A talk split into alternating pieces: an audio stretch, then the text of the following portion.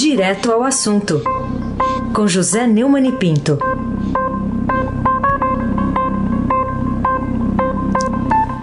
Oi, Neumani, bom dia. Bom dia. Bom dia, Raíssa Abac. Bom dia, Carolina Ercolim. Bom dia. Bom dia, Almirante Nelson, eu sou o pedalinho. Bom dia, Bárbara Guerra. Bom dia, Afrânio Vanderlei. Bom dia, Clã Bonfim, Manuel Alice Isadora. Bom dia, melhor ouvinte, ouvinte da Rádio Eldorado 107,3 FM, Raíssa Abac, o craque. Vamos começar com a manchete aqui da editoria de política do portal do Estadão. Moro diz que assinou portaria que triplicou o acesso à munição por pressão de Bolsonaro. É, qual a importância, ô Neumann, na vida real que você enxerga nessa medida de. Tem, tem uma aparência burocrática, né? Mas o que, que você enxerga aí de importância para a vida real? Olha, é, eu considero da dá maior relevância, porque muda completamente uh, qualquer análise que for fazer sobre o armamentismo. Né?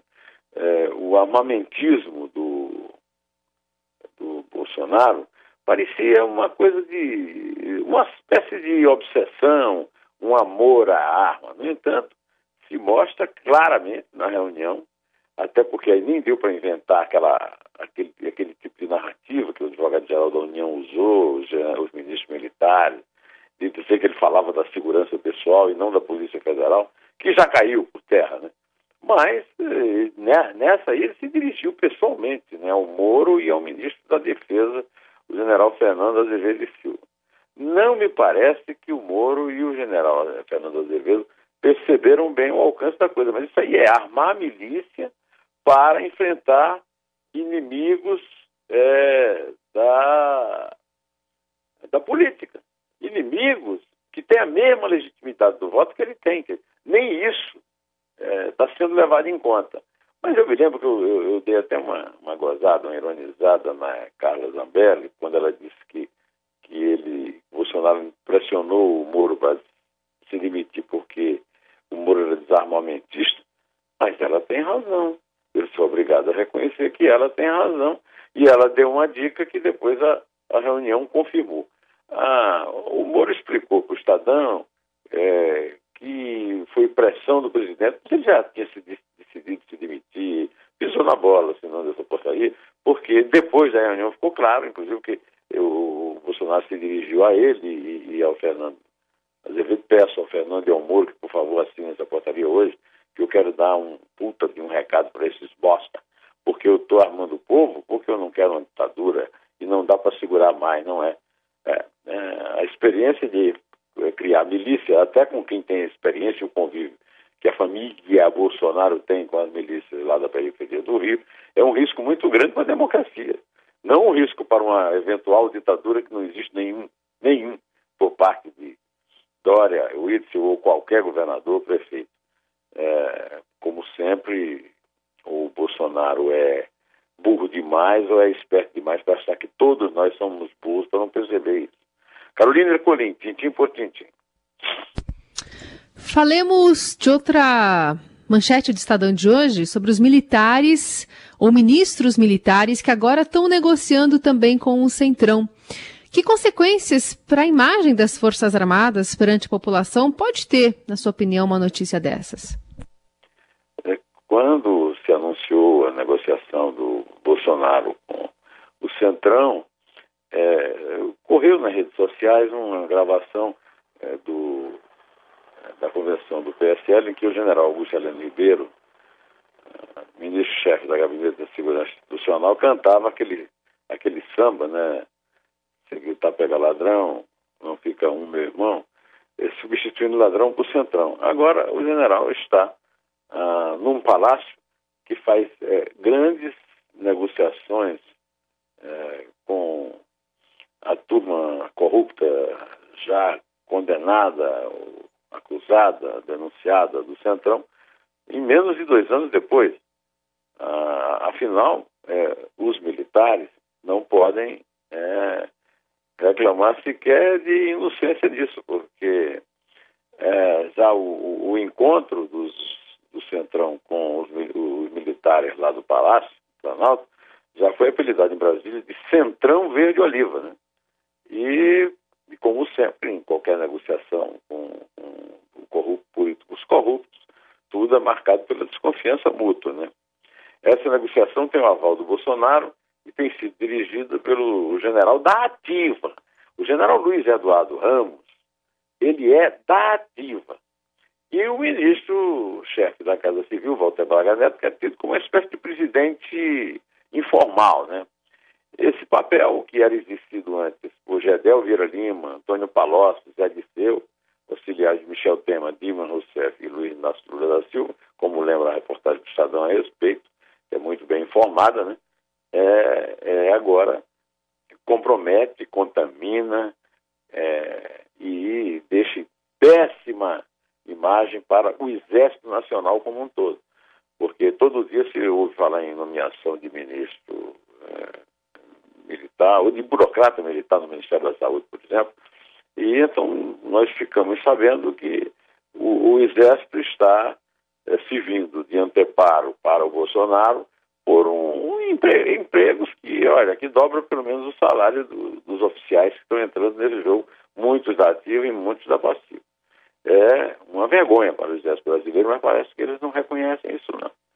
Porque não, não, nunca ouvi nenhuma queixa, nenhuma reclamação de nenhum comandante militar sobre isso, inclusive do general Edson Pujol, que é o comandante do Exército, e, o ministro da Defesa que está fazendo essas negociações sórdida, porca, né?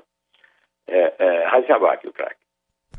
Neumann, só vou dar uma informação rápida aqui, olha, Polícia Federal fazendo uma operação no Rio de Janeiro e um dos endereços é o Palácio Laranjeiras, residência oficial do governador Wilson Witzel, e é naquele, naquela investigação sobre fraudes para compras para hospitais de campanha no Rio, Operação Placebo em andamento. Então, uma informação importante, a gente traz a qualquer momento novos detalhes. O, o Neumann, mas... ela traz, diga, diga. Ela traz um, uma consideração nova que eu tenho a fazer, que é o seguinte, esses crimes são é. crimes hediondíssimos. Essa, é, uhum. O absurdo da questão dos hospitais de campanha no Rio de Janeiro tinham que merecer isso.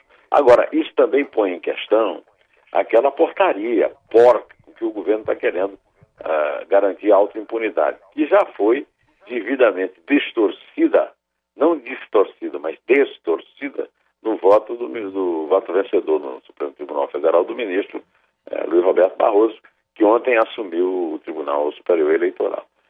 Uh, então, por favor, desculpe ter interrompido. Só, só, não, eu não, não tem problema. Só vou ressalvar que ainda não sabe se a operação é contra o governador, mas está lá a Polícia Federal no Palácio Laranjeiras. Ô, ô Neumann, queria que você compartilhasse com o nosso ouvinte um pouco do, do, do seu artigo semanal, no seu blog, blog do portal do Estadão. O título é Nada de, de Ideologia, é Delinquência. Eu fico, perco até a paciência às vezes, com a insistência com que alguns colegas e políticos usam a expressão ala ideológica em relação àquela, àquela porcaria, aquela conversa de gangster. Eu, até me arrependo de ter chamado aquilo de conversa de botequim. Nenhum botequim de quinta categoria, de, o famoso botequim pé sujo, né? Jamais teria uma conversa daqui. Aquilo é conversa de é, que lembra os gangsters do Al Capone, lá na garagem, nas garagens, lá em Chicago, nos anos da lei seca. Né? Então eu escrevi esse artigo para esclarecer isso.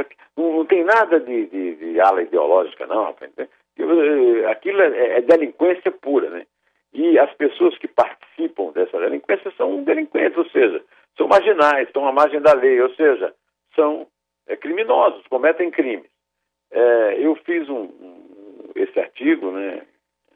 Nada de ideologia, delinquência, no, no, que tem uma linhazinha fina, aquela linha que explica o artigo, dizendo há quem acredite que existe uma ala ideológica do governo Bolsonaro que teria protagonizado reunião exibida em vídeo. Mas, de fato, o que salta aos olhos são crimes do chefão e dos chefeitos.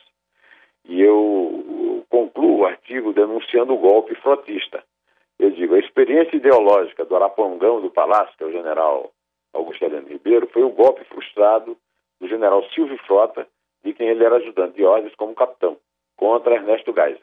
o grupo a que também pertenciam os assassinos e torturadores Brilhante Ustra e Major Curió, escalado pelo chefe para receber os comandantes de tropas no aeroporto, foi enganado por um frotista, entre aspas, o general Fernando Betlin. Todos foram acusados de covardia, inclusive o Betlin, que recebeu o, os quatro estrelas à saída da escada dos aviões em que chegaram para a posse do, do próprio Betlin no lugar do Frota. Daí a traição. Né?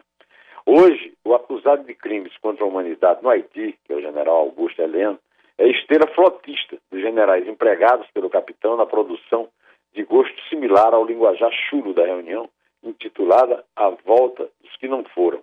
E o que é grave, ninguém parece querer impedir que fiquem pendurados no cabide de altíssimos cargos, com as garras fincadas no filé mignon do poder, na, da triste república dos sem coragem nem vergonha, e acrescente, sem caráter.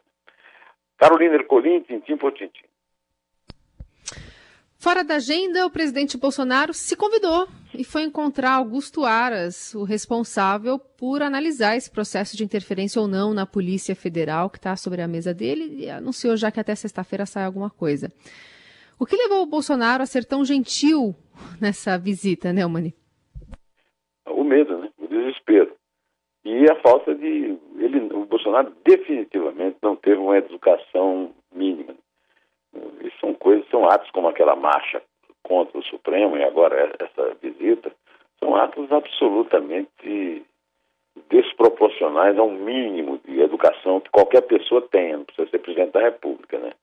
É uma, uma pressão que os procuradores já reconheceram, uma pressão que vai ter resultado, ao contrário dos outros que acham que não terá resultado, terá, eu duvido que o Aras o, o, ofereça a denúncia dele, de qualquer maneira podemos até vir a nos surpreender, o Aras quer ir para o Supremo e sabe que é difícil derrubar o Bolsonaro que, portanto, em novembro, quando o Celso de se aposentar para alívio geral no Palácio do Planalto, ele, ele não vai ser indicado ainda, mas pode ser indicado quando Marco Aurélio, no meio do ano que vem, também se aposentar com ultrapassado os 75 anos da chamada da emenda da Bengala, né?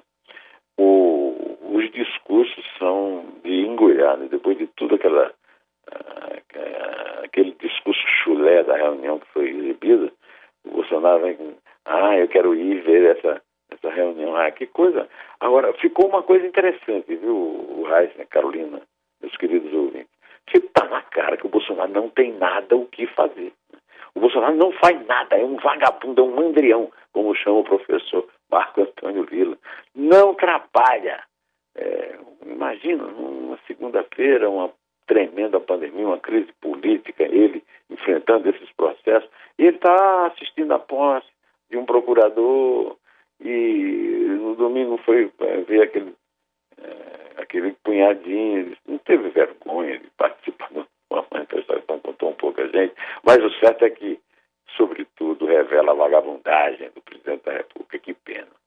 Aí se abate o craque.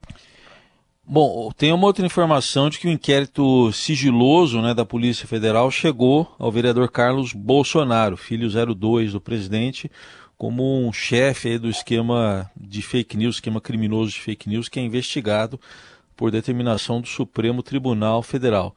É, você acha que esse inquérito terá mesmo condições de avançar nessa, nessa pista aí, Neumani?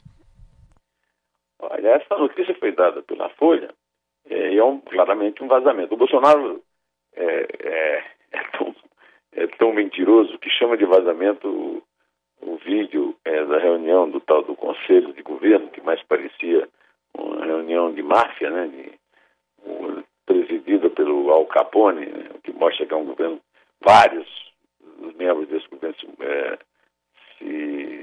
expressaram como gangsters, né, dos anos da, da, lei seca lá em Chicago, né, é, não é vazamento. Agora, isso aí foi um vazamento que a Folha publicou, né, de que é, o inquérito sigiloso é que a Polícia Federal está tocando e está tocando com os advogados, ou, desculpe, com os delegados que foram nomeados pelo Maurício Valeixo, o diretor anterior, numa medida preventiva tomada pelo relator do processo, que é o, o ministro do Supremo, ah, é, Alexandre de Moraes. É, essa notícia é uma notícia óbvia, agora eu fico esperando para ver o resultado, porque até hoje, dois anos e pouco depois, né? O, o não, desculpa, um ano e meio depois, o, o Fabrício Queiroz, denunciado no, pelo COAF, não prestou depoimento ao Ministério Público do Rio. Quer dizer, tem um, aí uma cortina de silêncio que pode evitar que a gente fique sabendo que, afinal, o Carlos Bolsonaro é ou não o chefe do gabinete do ódio que, é, para que instrui bolsonaristas radicais e persegue inimigos e novos inimigos do bolsonarismo, né? do nazi-bolso-PT-fascismo. Né? Por isso é, é, que o Alexandre Moraes deu essa ordem de manter os delegados. Né? É Carolina Ercolim, tintim por tintim. Militares bolsonaristas espalham ameaças ao Supremo nas redes. Também notícia do portal do Estadão de hoje. Queria saber se, é, a seu ver, essas ameaças podem se concretizar né, de alguma forma daqui para frente, pensando nessa instabilidade ou nessa é, briga que a gente está vendo entre os poderes. Bom, Carolina, é, é um texto que eu recomendo muito a leitura. É um texto do Marcelo Godoy, é, repórter do Estadão, está no portal do Estadão. Marcelo entende muito dessas áreas de Polícia Federal, de, de militares, e escreveu que, diante da ciência e dos fatos, Bolsonaro e seus apoiadores militares preferem crer nas mentiras do WhatsApp. Segundo Godoy, não o Roberto, mas o Marcelo, é, uma parte deles, reunido na confraria dos colegas de turma de Heleno, resolveu defender o governo como um manifesto, mais um teste, mais um neste país. Não bastam cargos, salários e benefícios a quem deseja ainda ter o direito de ameaçar as instituições. Como classificar de outra forma o documento assinado pelos 103 da turma de 71 da Academia das Agulhas Negras, achincalhando o ministro do Supremo e destilando ódio contra quem aponta o desmando do governo procura fazê-lo cumprir as leis. E lá veio mais outra nota do ministro da Defesa, Fernando Azevedo Silva. Então, quero lembrar, e o Godoy sabe disso muito bem, que essa turma aí de 71 está todo mundo de pijama, ninguém tem canhão. Então, é, é, quem não tem canhão, quem não tem metralhadora, pode apinar à vontade, pode xingar e tal. Agora, o general Fernando Azevedo Silva é da ativa. O general Fernando Azevedo Silva é ministro da Defesa. O general Azevedo Silva é, tem responsabilidade e, e, o general Azevedo Silva não é da turma. Essa turma é todo golpista do tempo do Frota. Aquela história do Frota que eu contei, que o que eu estou contando no meu artigo, né? É, é, é, que está nisso aí, acompanhando tudo pelo noticiário das redes sociais, como lembrou o Marcelo no seu texto, né? Ninguém lê imprensa não, que a imprensa o Bolsonaro já anatemizou, né? Mas a, a turma de 71, o Marcelo adverte, não é a única não, viu? É isso aí. Muito bem o Marcelo, essa turma adota aquele lema do Javas Passarinho na outra famosa né, reunião, aquela que é, instalou o ato 5. As favas com os escrúpulos, que deu até um título de uma ótima comédia do meu querido amigo Juca de Oliveira. Bom, é, é o Clube do Pijama e eu quero que esse, essa turma se dane. Então pode contar, Carolina. É três. É dois. É um. Inter